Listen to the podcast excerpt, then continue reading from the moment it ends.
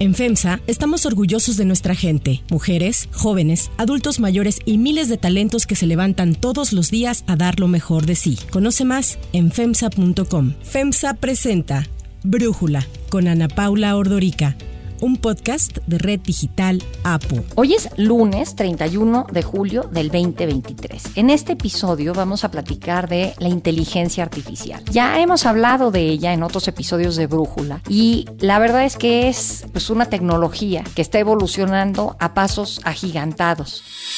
Habla Gary Marcus, profesor de la Universidad de Nueva York. AI is among the most world-changing technologies ever, already changing things more rapidly than almost any technology in history. En esta ocasión le agradezco a Christopher Sánchez, CEO de Emergent Line, el poder platicar con nosotros y darnos ahora sí que lo más reciente, lo último en lo que tiene que ver con inteligencia artificial. Christopher, muchísimas gracias por poder platicar con nosotros. Pues muchas gracias por la invitación. A ver, creo que tiene muchos ángulos este tema interesantes. Yo primero arrancaría con la pregunta que muchos nos hacemos y es, ¿le debemos de tener miedo respeto, curiosidad, ¿qué sentimiento te parece más adecuado cuando pensamos en la llegada de la inteligencia artificial a nuestras vidas? Desde mi punto de vista, yo creo que lo más importante es de tener curiosidad y también respeto para esa tecnología, porque va a cambiar el mundo demasiado en los próximos dos o tres años. Entonces, miedo, no tanto. Hay cosas que pueden pasar mal, y no con estas herramientas que son tan poderosas, pero hay más bien que viene de esas uh,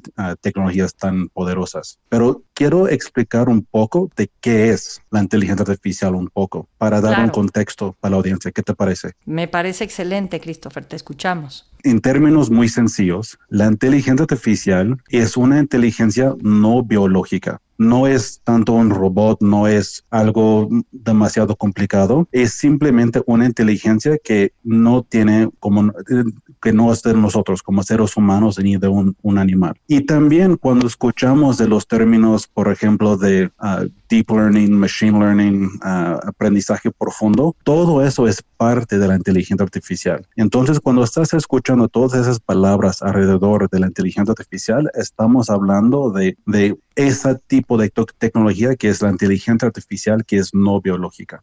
Ok, y tú y yo platicábamos antes de grabar este episodio y me explicabas, pues básicamente la inteligencia artificial es un código de lenguaje, ¿no? Exacto. Y entre más lo vamos alimentando con el uso, por ejemplo, si abrimos ChatGPT, pues esta inteligencia va evolucionando mejor. Ahora, ¿qué significa esto, por ejemplo, para el futuro del trabajo? Yo estoy pensando en mi trabajo como periodista. Quienes están redactando, por ejemplo, el episodio para este podcast, pues será más fácil o será una forma de reducir costos el poder utilizar la inteligencia artificial? Pues yo creo que lo algo que es muy importante es el tema de los copilots. Porque el futuro de todos los trabajos es trabajo X con su copilot.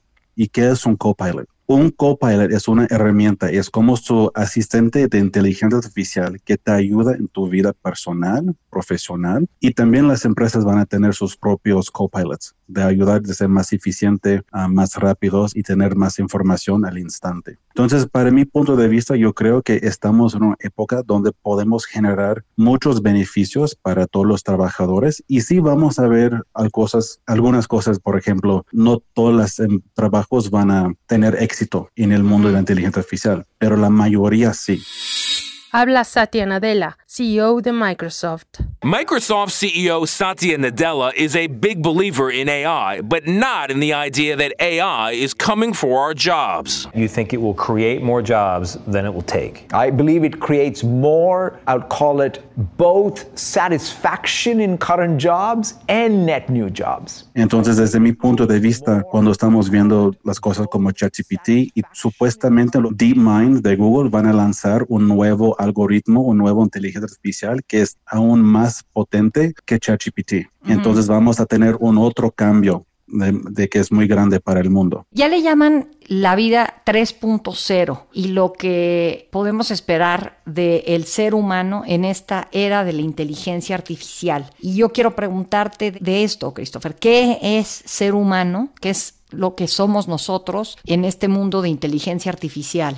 Suena chistoso, pero para mí todos somos ahorita un poco como cyborgs, porque tenemos nuestras vidas dentro de nuestras mentes, pero también tenemos nuestros teléfonos que saben mucho de nosotros y podemos buscar información, hablar con mucha gente desde este teléfono, pero ya estamos cambiando de una manera más, que es todavía más como un cyborg, donde podemos ser un superhumano, donde podemos generar cosas nuevas, donde podemos utilizar esas herramientas de inteligencia artificial en maneras que ni podemos imaginar. Y yo creo que eso es algo que tenemos que enfocar, que hay muchas personas que dicen la inteligencia artificial puede ser el último invención de la humanidad, pero yo creo que también puede ser el primero. Porque las cosas que pueden cambiar y que pueden generar con esos nuevos sistemas pueden ser extraordinarios. Y entonces cuando hablamos de la vida 3.0, estamos hablando de las vidas en donde tenemos sueldos mejores, salud mejor, donde tenemos más opciones, más oportunidades para todos, especialmente aquí en América Latina, aquí en México, donde tenemos muchas oportunidades con esas herramientas que creo es, es una gran oportunidad para todos. Christopher, fíjate que leía que el tema de la inteligencia artificial en Estados Unidos se ha desarrollado mucho gracias a los migrantes que ha traído Estados Unidos, que el papel que ha jugado en la conformación de compañías de inteligencia artificial ha sido mucho gracias a la presencia de migrantes, ¿no? Y sobre todo tiene que ver con migrantes de India. Habla de que 28 de los 43 más importantes compañías de inteligencia artificial en Estados Unidos fueron fundadas o cofundadas por migrantes. Y también habla, por ejemplo, pues del caso de OpenAI, que es la empresa pues que de alguna manera ha generado más ruido sobre generative AI, tiene entre sus fundadores a migrantes de Sudáfrica de Canadá y de Polonia. Tanto Microsoft como Google, que son los dos gigantes que más involucrados han estado en la compra de Generative AI, de ChatGPT y de todos estos modelos enormes de lenguaje, también están liderados por migrantes de la India. Entonces, aquí yo te quiero preguntar con estos datos, ¿cómo ves a México? Porque a mí me preocupa la educación en México y pensar que en Estados Unidos migrantes del resto del mundo estén pudiendo estar exitosos, insertarse en esta tecnología y nosotros que somos vecinos, pues nada más no. Pues yo creo que aquí en México estamos sentados y también por toda América Latina, estamos sentados en una montaña de oro hechas de datos y de desafíos únicos que pertenecen a esa región. Entonces, también como tenemos muchas empresas grandes en Estados Unidos que están fundadas por, o dirigidas por inmigrantes, también creo que hay una gran oportunidad de tener esas mismas empresas aquí en México, en el resto de América Latina, pero dirigidas por mexicanos o colombianos o brasileños, lo que sea. Porque estamos en una época muy interesante en el, en el ámbito de inteligencia artificial y también en el área de inteligencia artificial generativa, donde podemos desarrollar nuevos productos, nuevos servicios y nuevas empresas en muy poco tiempo y con no muchos recursos. No es como antes, para desarrollar una empresa de inteligencia artificial tomaba millones de dólares y ya no. Entonces, para mí, yo creo estamos en un momento espectacular para México, espectacular para la región, porque hay muchas cosas que podemos hacer. Habla Javier López Casarín, diputado del Partido Verde. Hacer ver que nuestro país, eh, contrario a lo que se pueda pensar, hay desarrollos de inteligencia artificial, de cualquier tipo de tecnología exponencial, incluyendo el metaverso. Entonces era importante generar un mensaje que saliera de nuestro país hacia el mundo, porque el metaverso, contrario a lo que es el espacio físico, no tiene una frontera. Entonces comunidades de todo el mundo están interactuando. Hay comercio, hay economías, hay bienes raíces. Entonces es un punto donde ya se generan economías, está creciendo cada vez más. Es uno de los puntos a los cuales se le está estimando crecerá los impactos que están teniendo los famosos NFTs, por ejemplo. Y entonces era importante mandar la señal de que eh, estamos ahí y que México está a la altura de estas tecnologías que suceden en el mundo. Y también, en, hablando de la educación, podemos hacer muchas cosas con la inteligencia artificial con los estudiantes desde una edad muy joven. Por ejemplo, en China están en sus cursos de elementary school, no sé cómo, se dice en español. Primaria. Los estudiantes, Primaria, exacto. Ellos ya están enfocados en, trabajar con la inteligencia artificial. Y yo creo que aquí en México deberíamos hacer lo mismo en todos los niveles de las escuelas, en cómo pueden trabajar con esos nuevos tipos de copilots que son muy sencillos, hasta los más complejas en las universidades, en las secundarias, y ya, porque ese tema de la inteligencia artificial es como un base para la región de cambiar el posicionamiento de México y de todos los países que están en América Latina. Necesitamos acción. ¿Qué tipo de, acciones, Christopher? Exacto, acción de también los emprendedores y de todos. Pero fíjate que yo pienso que México es un país muy complicado para ser un emprendedor. Cualquier tipo de negocio que se quiera fundar es muy complicado desde los trámites de arranque del negocio hasta conseguir capital. Entonces, no sé si eso, por ejemplo, además del tema educativo, sea un inhibidor para lograr abrazar estas oportunidades que se presentan. Sí, es muy, muy eh, difícil. Hay muchos desafíos aquí para ser emprendedor aquí en México. Es por eso que lanzamos Tech Dinners aquí en México, en por toda América Latina, para traer ese conocimiento de Estados Unidos y de Europa y de Asia aquí a México, también a Colombia y a Brasil y a Argentina y Chile y invitar a esas inversionistas extranjeras para tener contacto con los emprendedores aquí y de tener ese know-how.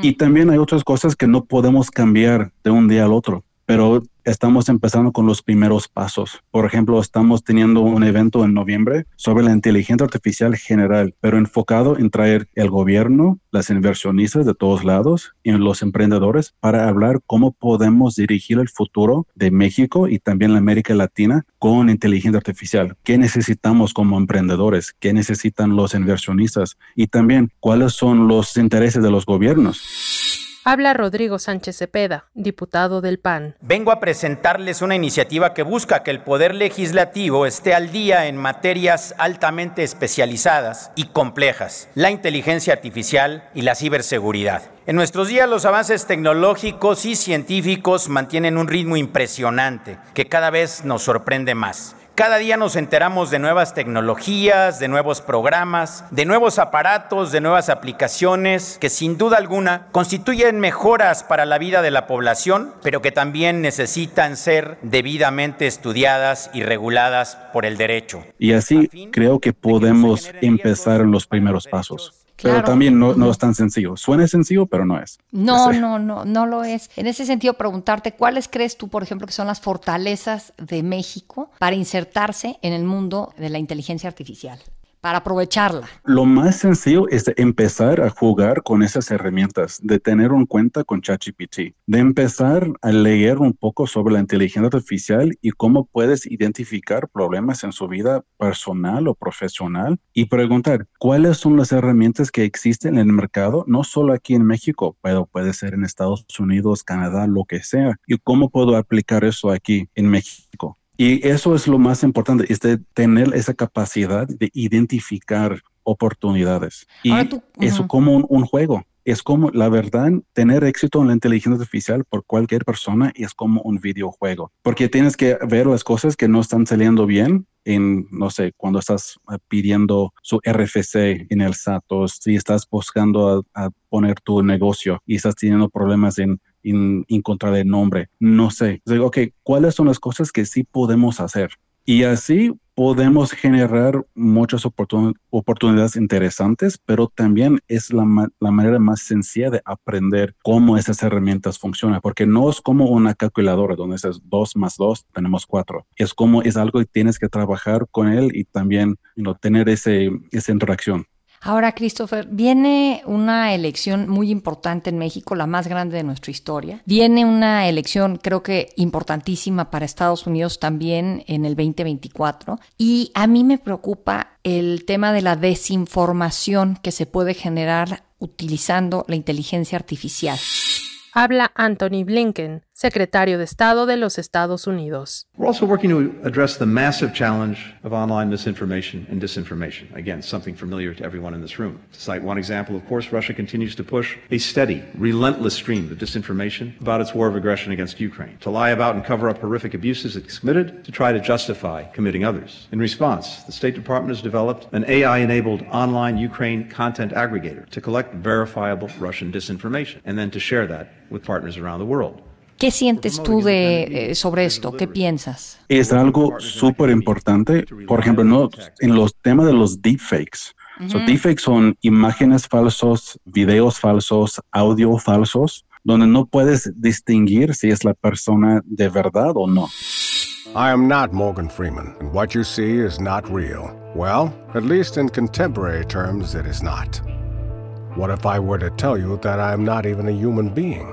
Would you believe me? What is your perception of reality? Is it the ability to capture, process, and make sense of the information our senses receive? If you can see, hear, taste, or smell something, does that make it real? Or is it simply the ability to feel? I would like to welcome you to the era of synthetic reality. Y eso puede causar un caos en la sociedad. Entonces yo creo que es algo súper importante para todos enfocarnos en identificar qué es un deepfake cuando estamos viendo las cosas en las redes, pero también para el gobierno o otras autoridades de lanzar, por ejemplo, programas que identifican esas imágenes o contenido, porque cuando generes contenido con la inteligencia artificial, lo puedes identificar muy fácilmente. Entonces es importante de identificar esas cosas que están saliendo en las redes, si son generadas por una generative AI o si, o si fue generada por una persona. Y de tener, eh, pues es como cat and mouse, you pero también yo creo que es un tema súper importante de hablar y de pensar en eso porque puede tener muchos impactos. Totalmente. Christopher Sánchez, muchísimas gracias por platicar con nosotros sobre inteligencia artificial. Ojalá que podamos seguir haciéndolo aquí para Brújula. Sí, muchas gracias por la invitación y fue un gusto. Muchas gracias. Si te gusta escuchar Brújula, te invitamos a que te suscribas en tu aplicación favorita o que descargues la aplicación Apo Digital. Es totalmente gratis y si te suscribes será más fácil para ti escucharnos. Además, nos puedes dejar un comentario o calificar el podcast para que sigamos creciendo y mejorando para ti. Para cerrar el episodio de hoy los dejo con música de Sheryl Crow. El 31 de julio del 2012, la cantante, actriz y compositora Sheryl Crow consiguió una orden de restricción temporal contra un fan acusado de amenazar con dispararle. La orden establecía que Philip Gordon Sparks debía permanecer a 90 metros de distancia de Crow y no podía contactarla ni a su familia o cualquier persona que trabajara con ella. Sheryl Crow ha lanzado 10 álbumes de estudio, ha vendido más de 50 millones de discos en todo el mundo y ha ganado 9 premios Grammy.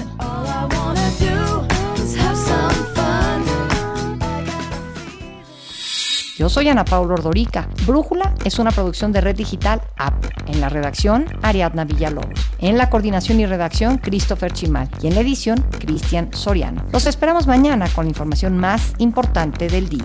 Oxo, Farmacias ISA, Cruz Verde, Oxo Gas, Coca-Cola FEMSA, Invera, Torrey y PTM son algunas de las muchas empresas que crean más de 245 mil empleos tan solo en México y generan valor como parte de FEMSA. FEMSA presentó Brújula con Ana Paula Ordorica, un podcast de Red Digital APO.